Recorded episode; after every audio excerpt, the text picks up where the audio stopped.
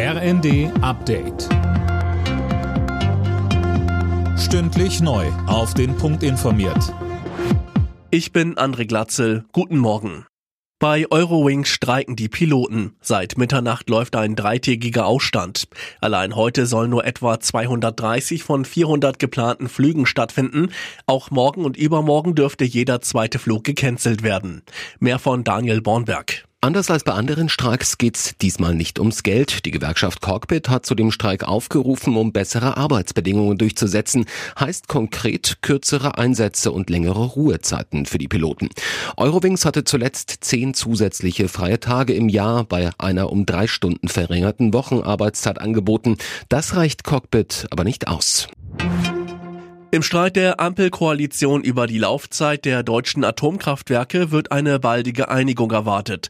Kanzler Scholz, Wirtschaftsminister Habeck und Finanzminister Lindner wollen sich heute erneut treffen, um eine gemeinsame Lösung zu finden.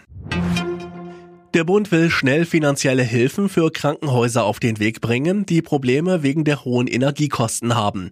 Das hat Gesundheitsminister Lauterbach in der ARD-Sendung Berichte aus Berlin angekündigt. Es soll nicht nach dem Gießkannenprinzip geholfen werden, sondern vielmehr zielgenau. Basis sollen die tatsächlichen Kosten sein. Eine Größenordnung ließ Lauterbach noch offen. Ich kann ja nicht den Verhandlungen mit Finanzminister Lindner vorgreifen. Das wäre erstens sehr unhöflich und wird auch nichts bringen. Wir sind wirklich so schnell vorgegangen wie geht. Zuerst die Vorschläge der Energiekommission, dann haben wir über eine ganze Woche ausgerechnet, was bleibt da übrig und am Dienstag ist schon das Gespräch.